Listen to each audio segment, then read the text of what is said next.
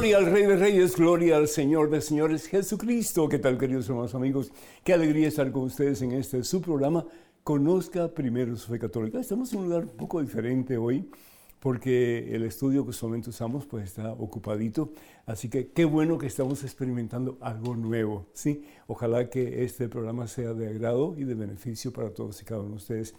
Doy gracias a Dios por este año 2024 que pues estamos ya comenzando y que va tan rápido todo este tiempo, ¿no? Pero qué bendición, qué bendición que estamos aquí juntos para compartir la palabra de Dios. En este momento, antes de hacer absolutamente nada más, hermano que me escuchas, hermana que me escuchas, hacemos un alto en nuestro acelerado caminar diario, nos ponemos en presencia de Dios, hermano, hermana, vamos a orar.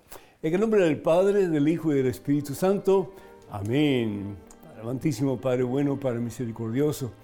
Gracias, oh Dios, por este comienzo de año, que también nosotros tengamos el deseo, la necesidad de un nuevo comienzo en nuestra vida en relación a ti, Señor. Que de verdad tú llegues a ser lo más importante, el centro de nuestra existencia.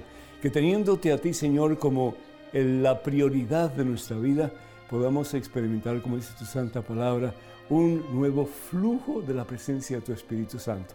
Espíritu Santo que es poder, Espíritu Santo que es amor, Espíritu Santo que es paz, Espíritu Santo que nos lleva a la misma presencia de ese que es el santo entre los santos, que es Jesús el Señor. Bendice a cada uno de tus hijos, de tus hijas, oh Dios, con la plenitud de tu Espíritu Santo. Danos, oh Dios, la capacidad de estar conscientes de que tenemos una meta que realizar, tenemos un propósito en nuestra vida y esa meta, ese propósito eres tú, Señor. Y con la fuerza y el poder de tu Divino Espíritu, la tercera persona Santísima Trinidad, que es amor puro entre el Padre y el Hijo, vamos a poder cambiar nuestras vidas, vamos a poder acercarnos a ti y vamos a poder tener de ti vida y salvación eterna. Bendice, mi Dios, a cada de tus hijos, de tus hijas que está viendo, que está escuchando este programa. Úngelos, oh Dios, con la fuerza y el poder de tu Espíritu Santo. El que está caído, Señor, porque siente que ya no tiene fuerzas para seguir caminando, que se levante, mi Dios, en el poder de tu Espíritu Santo. El que se siente abatido, se siente sin fuerzas para poder hacer lo que tiene que hacer para gloria tuya, que tenga esa fuerza que viene de ti, Señor, para que pueda realizar lo que tú tienes en mente para él o para ella.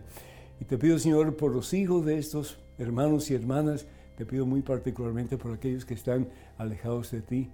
Tráelos, oh Dios, a tu corazón, tráelos, oh Dios, a tu rebaño, tráelos, oh Dios, de nuevo a tu iglesia y que ellos juntos con sus padres puedan experimentar, como dice tu santa palabra, más y más la anchura, la profundidad, la altura, la magnitud, la longitud, la plenitud de tu amor por ellos en Cristo Jesús. Bendice Señor en el nombre del Padre, del Hijo y del Espíritu Santo.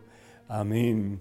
Doy gracias a Dios, hermanos y hermanos, por todos ustedes que nos llaman, que nos escriben con pues peticiones de oración, ustedes que eh, necesitan que nos unamos a ustedes para así hacer más fuerte estas peticiones que queremos hacerle a nuestro Señor. El Señor dice que cuando dos más están reunidos en su nombre, ¿qué pasa? Él está presente entre nosotros. ¿Por qué? Porque hay poder en la unidad, hay poder en la comunidad, hay poder cuando estamos unidos por un mismo propósito y con un mismo ideal. Damos gracias a Dios por Vina de Nuevo Orleans, que pide oración por su esposo Marco, que el Señor bendiga a Marco y que Marco pueda caminar en este 2024 en una relación, en un camino mucho más cerca de Jesús que lo que ha sido en su vida anterior. Damos gracias a Dios también por Ismael Mendoza de Chile, que pide oración, que el Señor le guíe siempre. Pues con todo gusto, que Dios te bendiga y bendiga a tu familia también. Damos gracias a Dios y pedimos por Sandra López de California.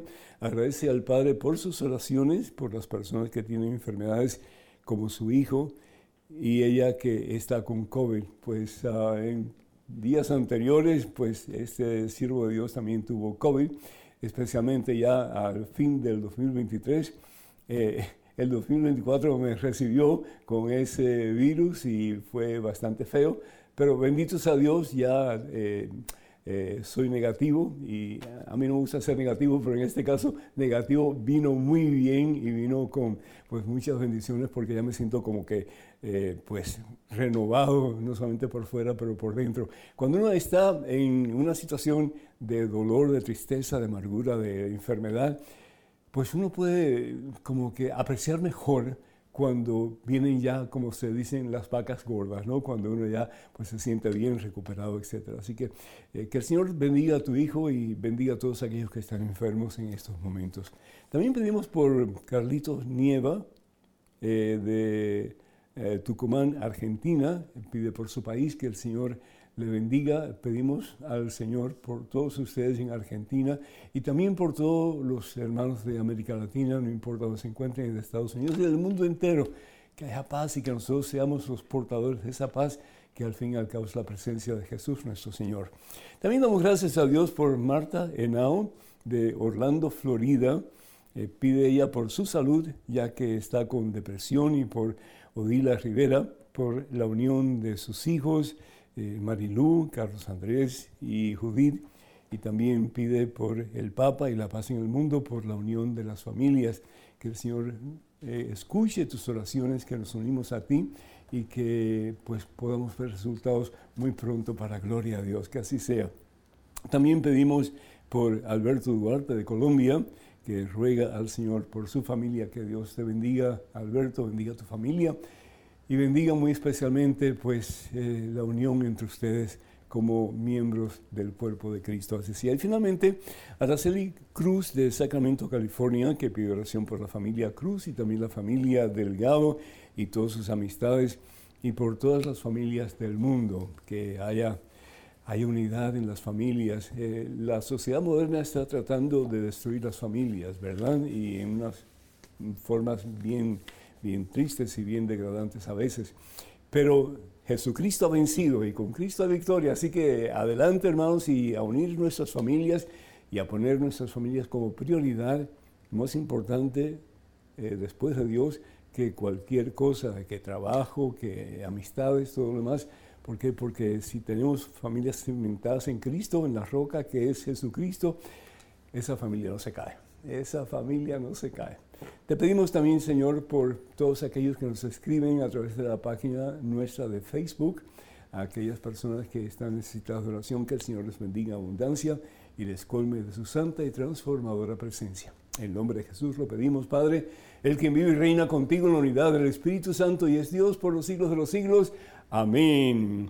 El programa de hoy tiene ya por título ¿Qué es una bendición? Y podemos hablar montones sobre lo que es una bendición. Eh, el, enfoque tal vez sería, ¿verdad?, el por qué eh, eh, la Santa Sede ha dicho que es posible, no que se haga, sino que es posible que haya momentos en que se bendiga una relación de parejas homosexuales. Eso lo podríamos tratar en otro programa con, con más tiempo, pero yo lo que quiero que quede muy claro es que podemos bendecir personas, podemos bendecir objetos, podemos bendecir animales, pero nunca, nunca, nunca podemos bendecir el pecado. Nunca, nunca. Y bien sabemos que la relación entre dos hombres, la relación entre dos mujeres, o la relación entre un hombre y una mujer fuera del matrimonio sacramental es llamada fornicación en la Biblia. En la carta a los Gálatas, por ejemplo, en el capítulo 5, versículo 19, eh, dice la palabra de Dios que uno de los pecados por los cuales el ser humano tal vez no puede entrar en el cielo es por la fornicación. Entonces, eh, eh, estamos llamados a bendecir, ¿sí? ¿Qué significa la bendición? San Pablo habla de que estamos llamados a bendecir siempre. En la carta a los romanos, en el capítulo 12, versículo 14, San Pablo dice, bendigan y no maldigan, bendigan y bendigan en todo tiempo. Entonces, el bendecir es un acto que viene de Dios. El Señor bendice. La palabra bendecir viene de la raíz bien decir, igual que maldecir, que es lo opuesto, o decir algo malo hacia la persona o de la persona. Estamos llamados a ser agentes del amor, pero amor puro, amor que viene de Dios. Entonces llamamos a bendecir. ¿Y por qué bendecir a una pareja homosexual? Siempre y cuando la pareja opte por desear un cambio y quiere un cambio. Entonces no se bendice el pecado, sino que se bendice la actitud de las personas de querer tener un cambio positivo según la voluntad de Dios. Todos hemos pecado, todos hemos apartado la gracia de Dios, pero de la mano de Cristo Jesús podemos comenzar de nuevo. Podemos comenzar de nuevo hoy, no mañana, sino que hoy, porque mañana no se le promete a nadie. Entonces, de nuevo, El pecado no se puede bendecir, nunca. Sí, lo que se puede bendecir es la persona. Que la persona comience de verdad a vivir una vida nueva, perdón, según la voluntad de Dios. La bendición en, el Antiguo Testamento pues era eh, algo muy importante según la cultura de aquellos tiempos. Por ejemplo, cuando ah, Isaac ya está ciego, ya está viejo, no se dice la palabra de Dios, él tenía dos hijos, uno era Esaú y el otro era Jacob. Y el caso es que Jacob pues eh, hace que su hermano pierda la bendición de su padre. Y el padre cuando bendecía al hijo, le daba eh, prácticamente todo lo que el papá tenía. Y desafortunadamente, pues Jacob se roba la bendición de su hermano. Y ya cuando le da la bendición Isaac a su hijo, es, eh, Jacob, pues ya Esaú lo que se queda es con una pequeña parte de la herencia de su padre. Entonces, el estar consciente de que Dios también nos quiere bendecir a nosotros, particularmente en el día de hoy. Dios quiere bendecir a todos sus hijos. ¿Por qué? Porque somos hijos de Él. Dime tú, ¿no quisieras tú bendecir al hijo que está descarriado, al hijo que está lejos de la casa del Padre, al hijo que como el hijo pródigo se va y le da la espalda a su papá, a su familia. Claro que queremos bendecirlos, claro que queremos regresarlos a la casa del Padre, claro que queremos regresarlos a una más íntima y estrecha relación con Dios. Pero también, de nuevo, tenemos que tener cuidado. ¿Por qué? Porque el pecado no se puede bendecir y tenemos que tener bien claro ese concepto. Sí, bendecimos a la persona, queremos el mejor bien para la persona, pero la persona tiene libre albedrío, es decir, tiene su propia voluntad. Puede ser si quiero comenzar una vida nueva o no quiero comenzar una vida nueva. Pero si quieres comenzar una vida nueva, ahí está la bendición de Dios. Dios te quiere bendecir hoy. Dios quiere decirte, hijo mío, yo te amo. Tú has pecado, sí. Tú te has apartado de mí, sí. Tú has hecho lo que me ha ofendido a mí, dice el Señor. Pero yo te amo más que todos tus pecados. Y si tú vienes a mí hoy arrepentido, de todas tus miserias, de todos tus pecados, de todas las ofensas que has cometido en contra mía en contra de la humanidad, no solamente yo te acojo, pero te doy la oportunidad de un nuevo comienzo. Y para eso tenemos el sacramento de la reconciliación, ¿no es cierto? Que el Señor nos dice, yo te bendigo, yo te bendigo. ¿Por qué? Porque te amo, porque te amo y quiero lo mejor para ti. Bendito sea Dios, qué hermoso si nosotros pudiéramos de verdad comenzar a bendecirnos unos a otros. La bendición de un laico es diferente a la bendición del sacerdote. ¿Por qué? Porque cuando el laico bendice, el laico está pidiéndole al Señor que bendiga a esa persona, que bendiga ese objeto, que bendiga ese animal. Pero cuando el sacerdote bendice, es el mismo Jesucristo quien está bendiciendo. ¿Por qué? Porque el sacerdote actúa in persona Christi, es decir, en la persona de Cristo. Es el Señor Jesús a través del instrumento que él usa, que es el sacerdote, para bendecir a la persona y para que esa persona comience de verdad una vida nueva. Ese es el propósito de la bendición. Que tengamos la gracia de Dios, el poder de Dios de comenzar una vida nueva. Y no de aquí a cinco años, no de aquí a diez años, pero en este preciso momento. ¿De qué te tienes que arrepentir tú en el día de hoy? ¿De qué tienes tú que pedirle al Señor que te bendiga en el día de hoy? ¿Qué necesitas en el día de hoy de Dios? ¿Qué gracia necesitas en el día de hoy para de verdad comenzar una vida nueva en este 2024, este comienzo de año nuevo. Que el Señor nos dé la gracia para recibir esa bendición de Dios, para comenzar de verdad a caminar en otro camino, ya no en el camino del mundo, ya no en el camino apartado de Dios, ya no en el camino sin Dios, pero que estemos conscientes que hay solamente dos caminos. El camino que ofrece el mundo, que es el camino ancho, el camino de la perdición, el camino que nos lleva ¿sí?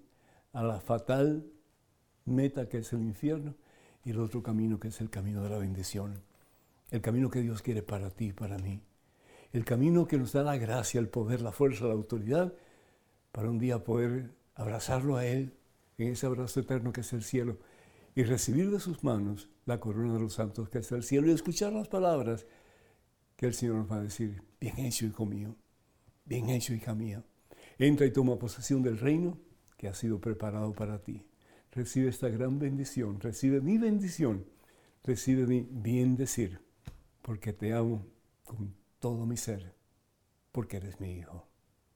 Que Dios te bendiga abundantemente, que podamos seguir construyendo en nuestras vidas una vida mejor, esa vida sobre la roca, esa vida que no se cae, esa vida que está cimentada en Jesucristo, el que te bendice a ti y me bendice a mí y nos quiere bendecir para siempre. Amén. Hermanos y hermanos, vamos a una pequeñísima pausa. Así que, pero les pedimos en el nombre del Señor Jesús que no se vayan. Tenemos un programa muy interesante cargado de bendiciones para todos y cada uno de ustedes a través de las preguntas que ustedes nos hacen y queremos enfatizar, por favor, sigan enviándonos sus preguntas, sus comentarios, porque ustedes son los que hacen posible que este programa siga adelante. Y así, hermanos, vamos dando conclusión a este segmento de este programa. Regresamos en cuestión de momentos, pero quiero dar el número telefónico para que ustedes nos llamen cuando tengan la oportunidad. El número telefónico de Conozca Primero Fe Católica es el 205-271-2924. Repito, 205-271-2924. Y si quieren escribirnos, pues con todo gusto, por favor, eh, dirijan su correo electrónico a la siguiente dirección, padrepedro.ewtn.com. Padrepedro.ewtn.com. Regresamos en cuestión de momentos, así que por favor no se vayan. Quédense con nosotros.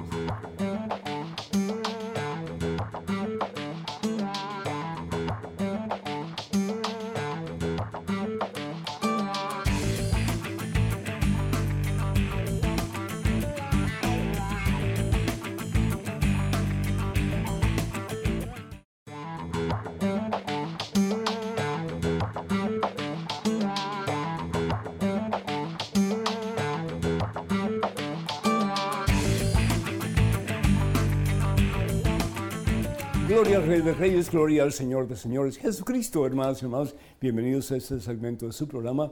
Conozca primero su fe católica, soy el Padre Pedro Núñez. En estos momentos tenemos un correo electrónico con una pregunta. Adelante, por favor. Buenas, Padre Pedro.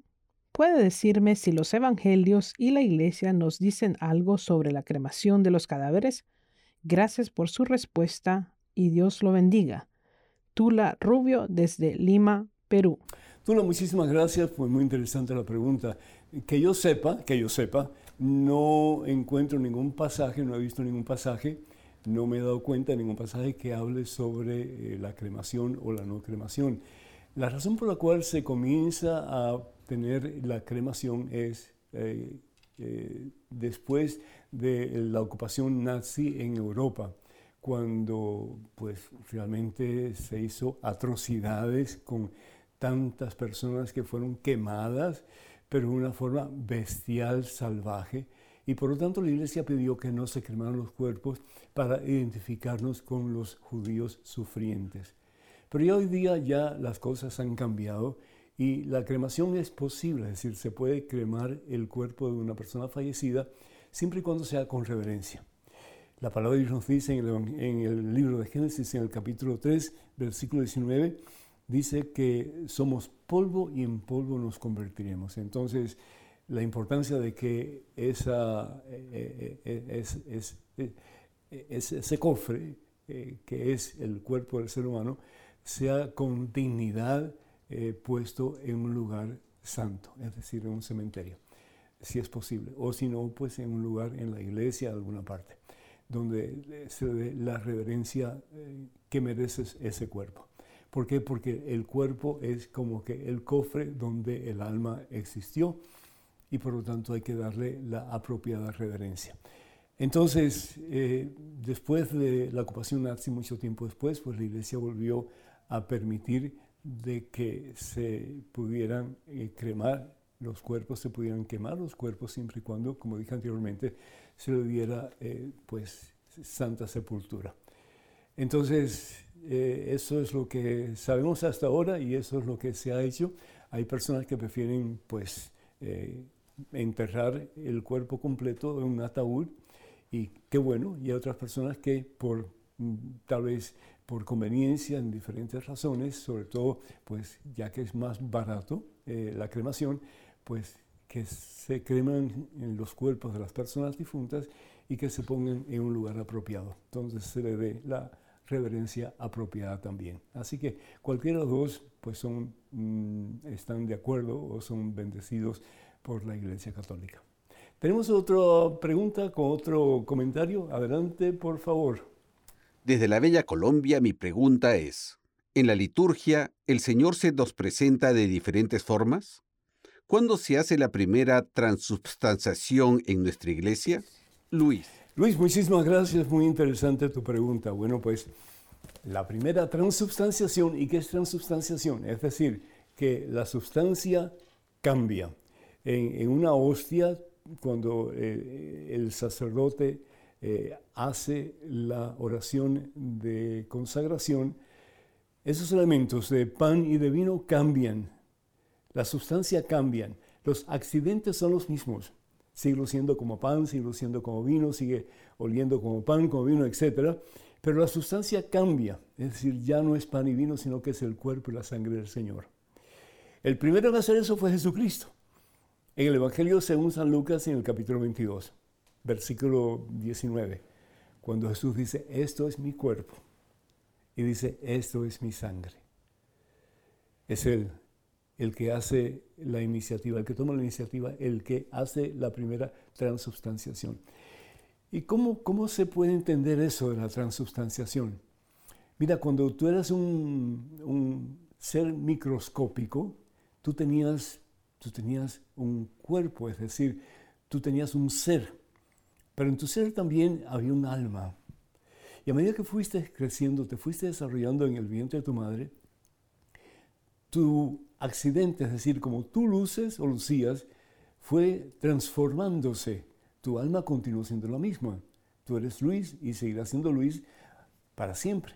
Pero sin embargo, tu alma eh, si bien es cierto que no cambió, tu cuerpo sí cambió. Y después naciste y te hiciste un adulto y tu cuerpo siguió cambiando. Es decir, esos fueron los accidentes de tu ser.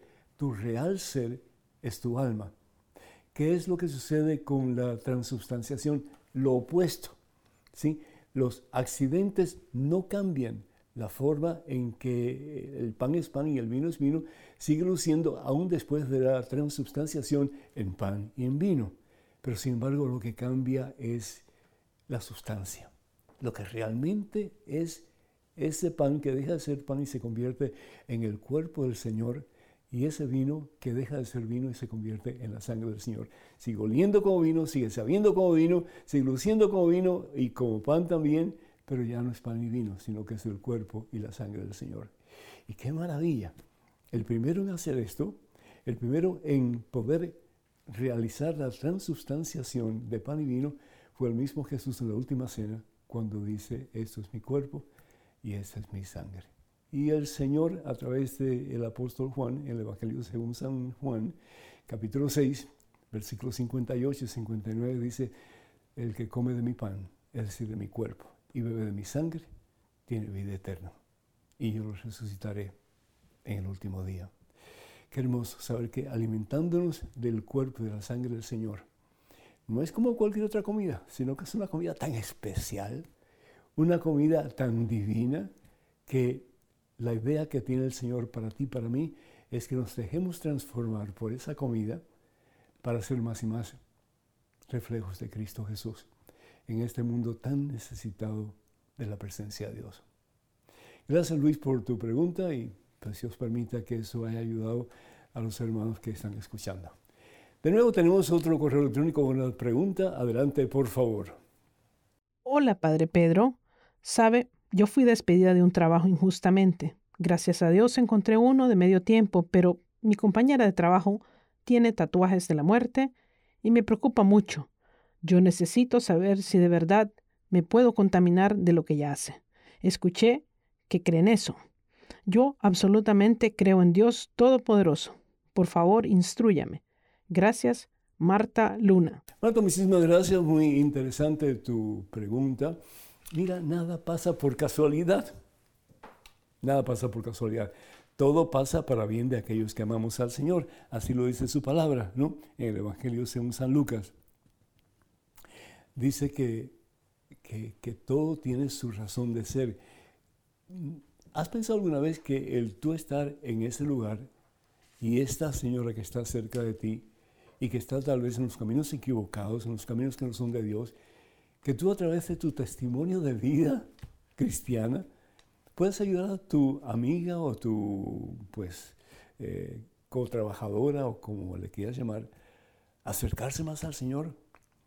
Es decir, en vez de tú, eh, pues, eh, tener miedo o someterte a lo que esa persona te, te dice, que va en contra de la voluntad de Dios, que seas tú el estandarte de Jesucristo y que la ayudes a ella a convertirse. Mira, nada pasa por casualidad, todo pasa para bien de aquellos que amamos al Señor, así dice su palabra. Y además de eso, acuérdate que si Dios está contigo, ¿quién puede estar en tu contra? Sí, tú todo lo puedes en Cristo que te fortalece. Así dice la palabra de Dios en la carta de San Pablo, Filipenses capítulo 4, versículo 13. Tú todo, todo, todo lo puedes en Cristo que te fortalece. Esa persona te puede maldecir, esa persona te puede lastimar con palabras hirientes, esa persona te puede hacer hasta dudar. Pero si tú te mantienes firme en la roca que es Jesucristo, nada ni nadie te podrá echar abajo. Nada ni nadie podrá mm, quitarte la fe. Y sobre todo nada ni nadie podrá apartarte de ese que te abraza y que te dice, no tengas miedo, yo estoy contigo y su nombre es Jesucristo. A Cristo que vive gloria, honra y honor por los siglos de los siglos. Amén. Tenemos en estos momentos otro correo electrónico con otra pregunta. Adelante, por favor. Padre, ¿por qué cuando Dios le indica a Moisés que vaya a hablar con los egipcios para que liberan a su pueblo, Moisés le dijo que él era torpe de boca y de lengua y nunca había tenido facilidad para hablar? Marlon. Marlon, porque en ese momento, con el perdón, sobre todo de los hermanos judíos, eh, Moisés está siendo cobarde. Y yo creo que eso nos pasa a todos, ¿no es cierto? En algún momento de nuestra vida, como que temblamos por dentro y no estamos seguros de que eh, queremos dar ese paso en fe y hacer lo que sentimos en nuestro corazón que Dios quiere que hagamos. Moisés no quería ver al faraón. Moisés había escapado de Egipto. ¿Por qué? Porque lo estaban buscando porque había matado a un egipcio, defendiendo a un hebreo. Moisés defendía al hebreo, porque Moisés se dio cuenta de que él era hebreo también. Entonces quería ayudar, quería defender a uno de su raza. Y eso le costó abandonar el palacio del faraón. Eso le costó irse en exilio a otro lugar, ¿verdad? Que no conocía, pero que por lo menos podía tener cierta seguridad. Y es ahí, en ese bendito lugar, en que Moisés comienza a reflexionar sobre Dios y a darse cuenta de la importancia que Dios debe tener en la vida de todo ser humano, de la tuya y de la mía también. Y es en ese proceso de conversión que Dios le habla a Moisés y le dice, ve donde el faraón y dile que libere a mi pueblo. Ve donde el faraón y dile que libere a mi pueblo. ¿Yo? Señor, yo. No, pero ¿quién soy yo delante del faraón? Tú. Pero si yo soy tartamudo, ah, no importa. Ve y haz lo que te mando, yo estaré contigo. Imagino las piernas de Moisés temblando, ¿verdad? Peor que si estuviera en la Antártica. Pero sin embargo, Moisés tenía que tomar una decisión. ¿Obedezco a Dios o no obedezco a Dios? ¿Hago lo que Él me pide y que yo sé que es lo que Él me está pidiendo o simplemente lo ignoro y no hago nada? Y eso nos pasa a todos nosotros. ¿Cuántas veces tú no has ignorado a Dios cuando tú sabes bien que Dios te ha pedido algo en particular. Y sin embargo, pues, mm, no, porque me va a costar mucho trabajo, mm, no, porque eh, es muy difícil, mm, no, porque me da miedo. Me da miedo yo hablarle a mis cotrabajadores acerca de Jesucristo, me da miedo decirles a otros que no blasfemen, pedirles a otros que vayan a la iglesia y que vayan a confesarse. Son cosas que uno dice, no, no, no, no, no. ¿Quién soy yo? ¿No? Oír donde el obispo decir, señor obispo, usted está mal. Oír donde el sacerdote decir, señor sacerdote, o usted cambia, o vamos a tener que tomar cartas en el asunto. Ah, No es fácil hacer la voluntad de Dios. Para Moisés no fue nada fácil. Pero sin embargo Moisés tenía dos opciones. O quedarse con los oídos tapados o decir, pues, hágase tu voluntad. Jesucristo tampoco quería hacer la voluntad del Padre. No, no es que no quería, sino que él sabía lo que venía como resultado del sí a su Padre Dios. Padre, aparta de mí este cáliz. No, no lo quiero. Pero Señor, que sea tu voluntad, no la mía. Ah, cuesta, cuesta. Cuesta trabajo decirle a tu hijo, hijo, estás mal. Hijo, yo te amo, pero el camino que estás tomando está equivocado. Es mucho fácil decir, mi hijito, yo te comprendo. La sociedad dice que está bien hacer lo que tú haces, pues está bueno. Y los padres no se dan cuenta que lo que están haciendo es empujando a su hijo o a su hija al barranco. Aquella frase que dice, cría cuervos y te sacarán los ojos, ¿te acuerdas? Es más fácil decir, sí, mijito, está bien. Si es lo que te gusta, si es lo que quieres, hazlo. Pero Dios no te dio tus hijos para que le dijeras, hazlo. Dios te dio tus hijos para que tú los corrigieras, para que tú les enseñaras el camino, para que tú fueras el buen pastor en el nombre de Cristo Jesús para ellos. A veces es difícil, hermano. A veces es difícil, hermano. Para Moisés fue muy difícil. Pero Moisés tenía que tomar una decisión. Y se puso sus pantalones bien puestos. Y con toda la tembladera que tenía por dentro, optó por poner su confianza y sus ojos en el Señor. Y finalmente el pueblo fue liberado. Qué hermoso cuando nosotros somos capaces de hacer la voluntad de Dios, a pesar, a pesar de nuestras limitaciones y de nuestro propio miedo. El poder decir, como hizo María Santísima, hágase, hágase. No comprendo, no entiendo, no me gusta, pero hágase. Que en este comienzo de año tú y yo podamos optar por hacer lo mismo. Hermanos y hermanos, el tiempo pasa vertiginosamente. Vamos a una pequeña pausa, pero quiero recordarles que el número telefónico de Conozca Primero Fe Católica es el siguiente para que ustedes se comuniquen con nosotros. Es el 205-271-2924. Repito, 205-271-2924. O si prefieren escribirnos a nuestro correo electrónico, es el siguiente, padrepedro.ewtn.com. Padrepedro ewtn.com. De nuevo, vamos a una pequeña pausa. Regresamos en cuestión de momentos, así que por favor, hermana, hermano que me escuchan, no se vayan, quédense con nosotros.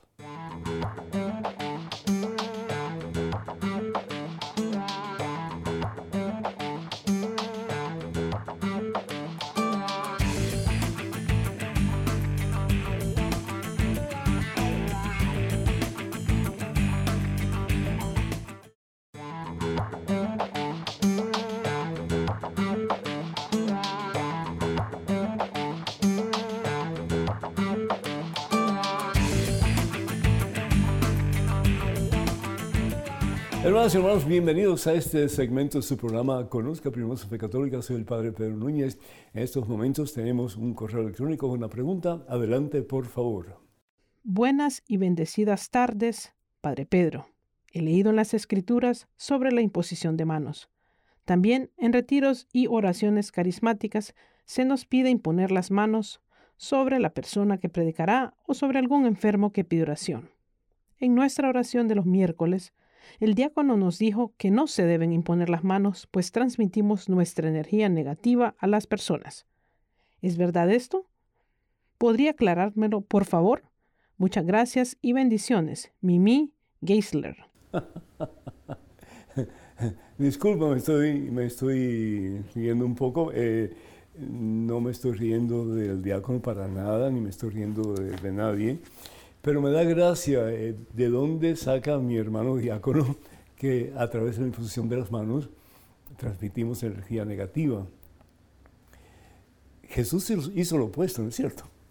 Eh, uno de los pasajes que a mí más me gusta está tomado del de los Hechos Apóstoles en el, en el capítulo 6. Eh, Primero que todo, vamos a ir eh, al.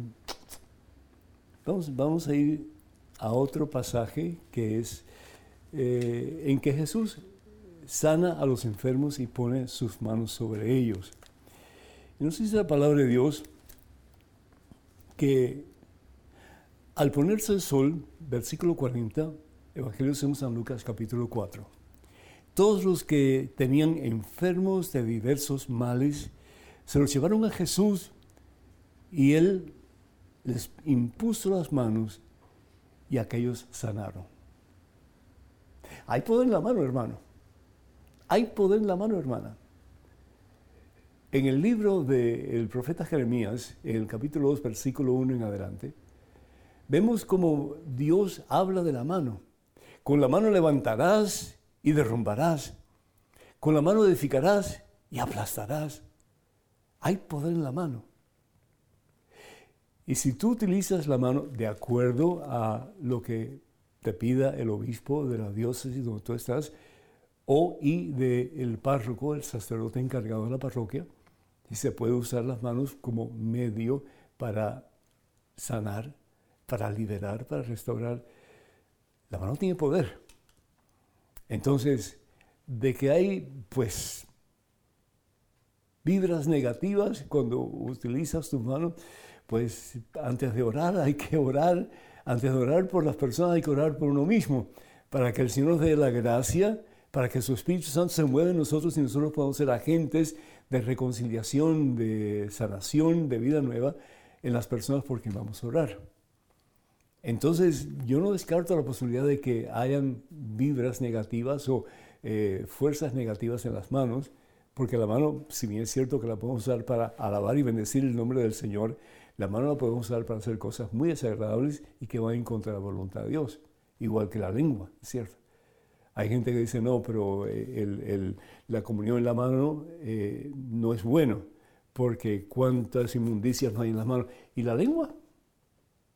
Entonces, lo que nos hace digno no es ni la mano ni la lengua, ni ninguna parte del cuerpo, sino que el amor de Dios que es capaz de tomarnos donde estamos para que nos hagamos dignos de Él y nos use según su santa voluntad.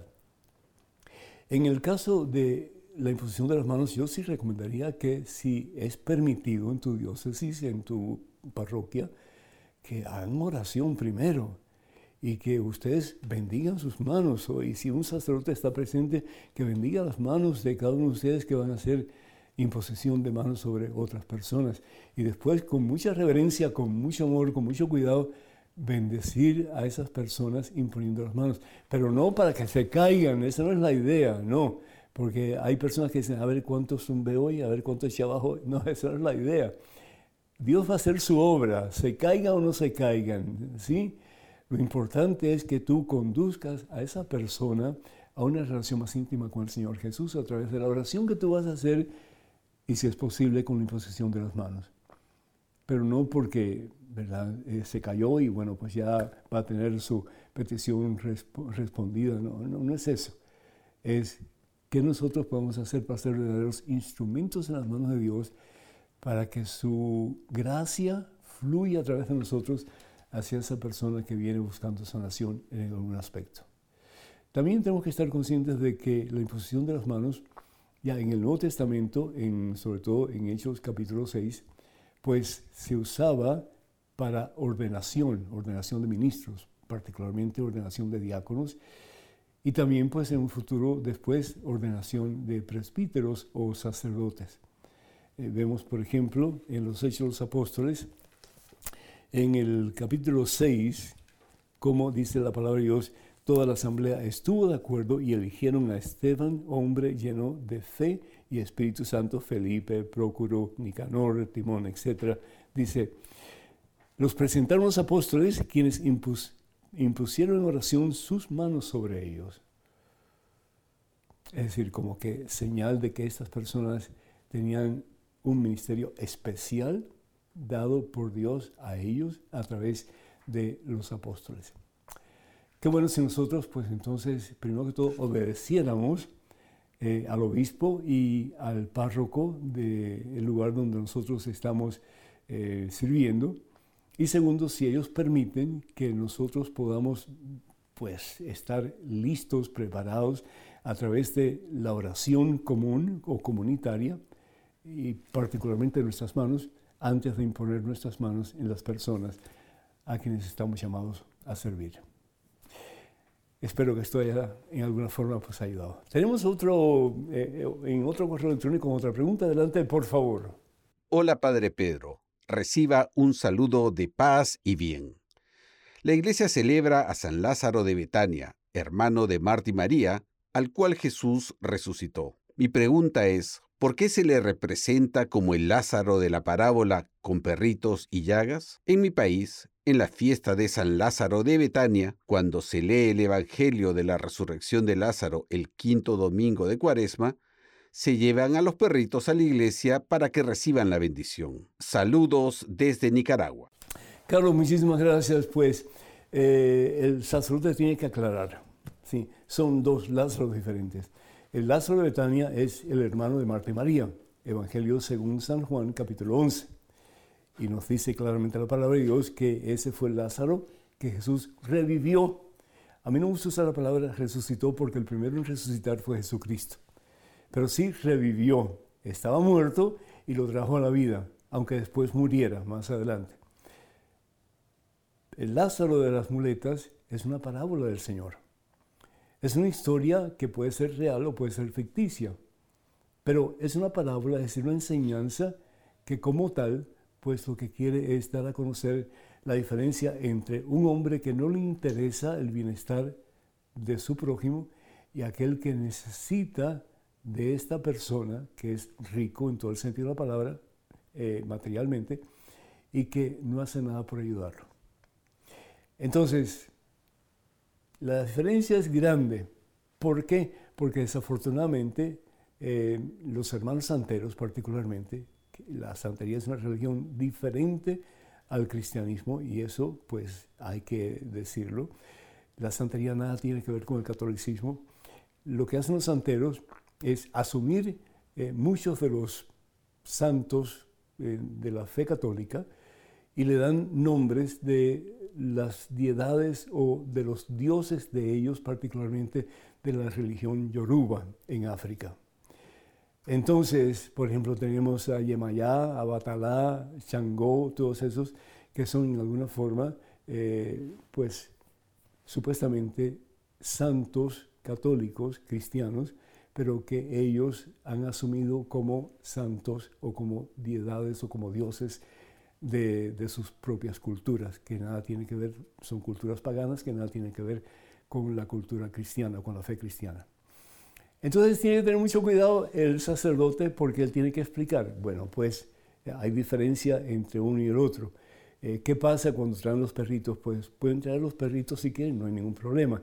Pero explicar que eso es una simple parábola del Señor, que lo que está diciendo es que tenemos que tener más amor por otras personas, particularmente por los más necesitados porque como bien dice el Señor Jesús en el Evangelio según San Mateo, capítulo 25, versículos del 30 en adelante, tuve hambre, me diste de comer, tuve sed, me diste de beber, estaba desnudo, me vestiste, etc.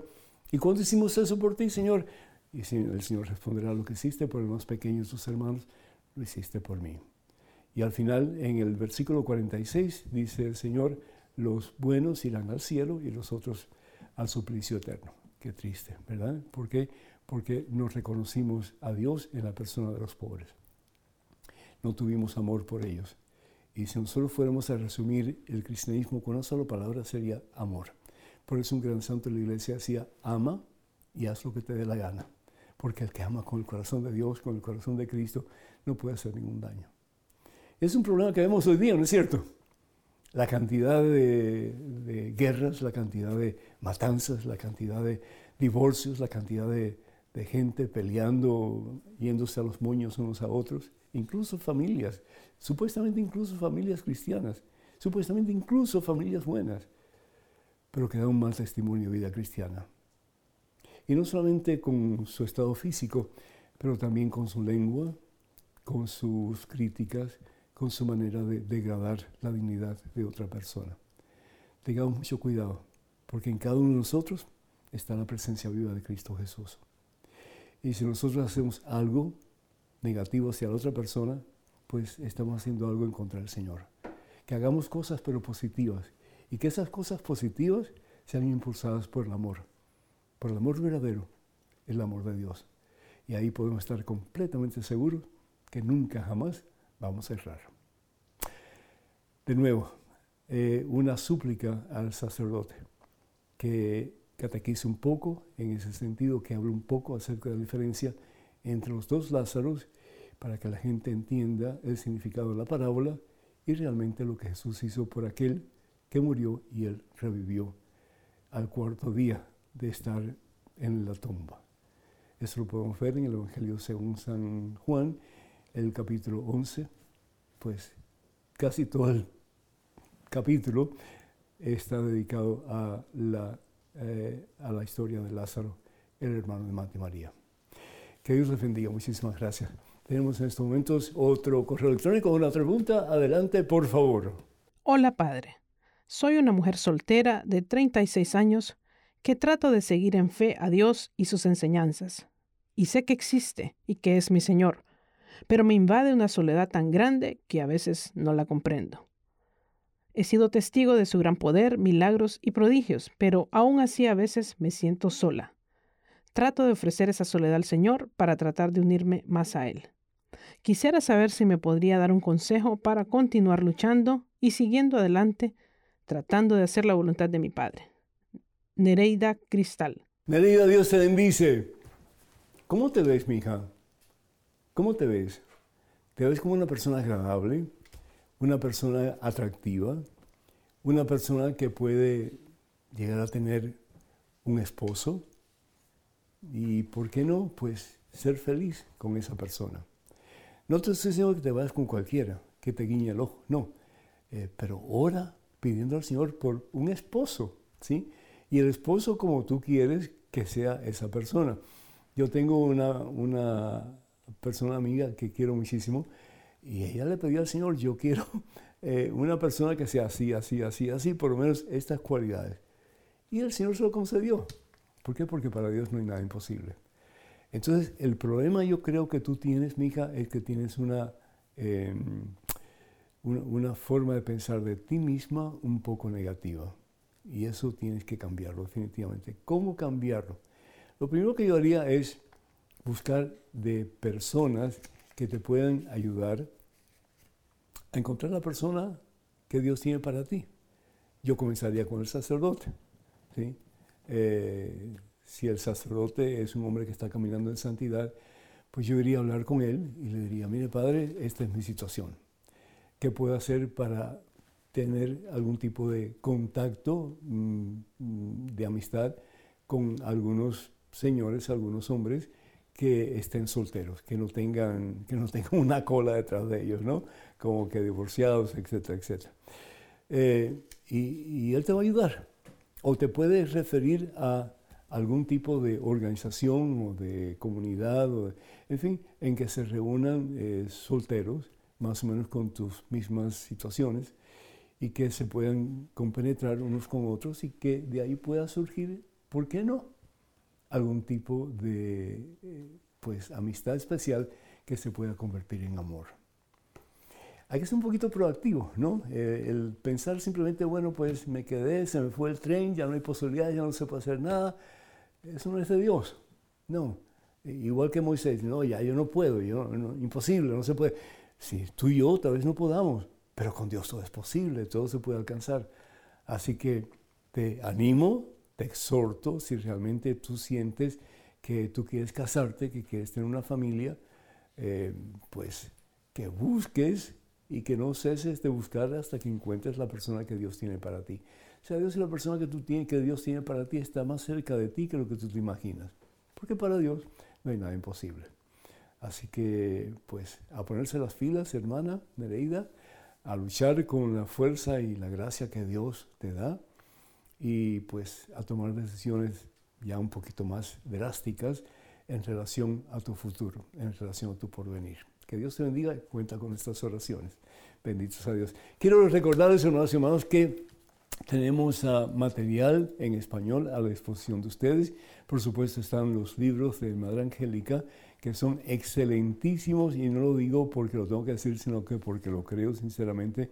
Una mujer muy espiritual, una mujer de mucha fe y una mujer que tiene eh, formas de escribir muy sencillas que puede alcanzar todas las personas de una forma muy particular. También quiero invitarles a que ustedes se suscriban a los libros de este servidor y si es posible pues los compren o por lo menos que mm, pidan información sobre ellos. Tenemos este libro que se titula Conozca más su fe católica que eh, pues es un libro que tiene 100 preguntas y respuestas sobre la fe, un libro que eh, ha sido recopilado eh, con diferentes pues, preguntas que se han hecho en este programa y que creo que vale la pena que ustedes revisen. Tenemos además de eso este otro libro que se titula 150 historias que cambiarán tu vida. Eh, es una historia, una parábola, una enseñanza eh, con un pasaje bíblico y una meditación. Y esto sobre todo para personas que enseñan, eh, tanto papá y mamá a sus hijos o en una, una clase de catecismo, en fin, ¿verdad? O para sacerdotes también. Este libro puede ayudarle muchísimo. Son 150 historias que nos ayudan a acercarnos mucho más a Dios. Y este libro que se titula Promesas Bíblicas para tiempos difíciles. Yo no sé si ustedes están viviendo tiempos fáciles o tiempos difíciles en estos momentos, pero en el mundo hay muchos, ah, muchos problemas, muchos conflictos y necesitamos la seguridad de que Dios está con nosotros y que con Él nuestra es la victoria. Quiero recordarles, hermanos y hermanos, y lo tengo por aquí en alguna parte, eh, los lugares donde voy a estar, con el favor de Dios en los próximos meses en la ciudad de Juárez y también en El Paso, Texas, los días 9 y 10 del mes de marzo. En la ciudad de Juárez, el día 9, en el gimnasio de bachilleres, en El Paso, Texas, el día 10 de marzo, en el Coliseo de El Paso, Retiro de Sanación va a ser con el título Aférrate a Jesús, aférrate a Jesús. Y el que tiene a Jesús no le falta nada, hermano, hermano. También voy a estar en Nueva Orleans y este va a ser un evento muy, muy especial. Eh, les invito para que adquieran sus boletos a la mayor brevedad posible porque se terminan rápido. Va a ser en el Jefferson Performing Arts ah, Center el sábado Milagros, sábado de Milagros, con el título Me levantaré. Así que para más informes, por favor, llamen al número telefónico 956, es el área, y el número telefónico es el 424-5405. Que el Señor les bendiga abundancia y por siempre los colme de su santo poder y de la mano de Cristo Jesús.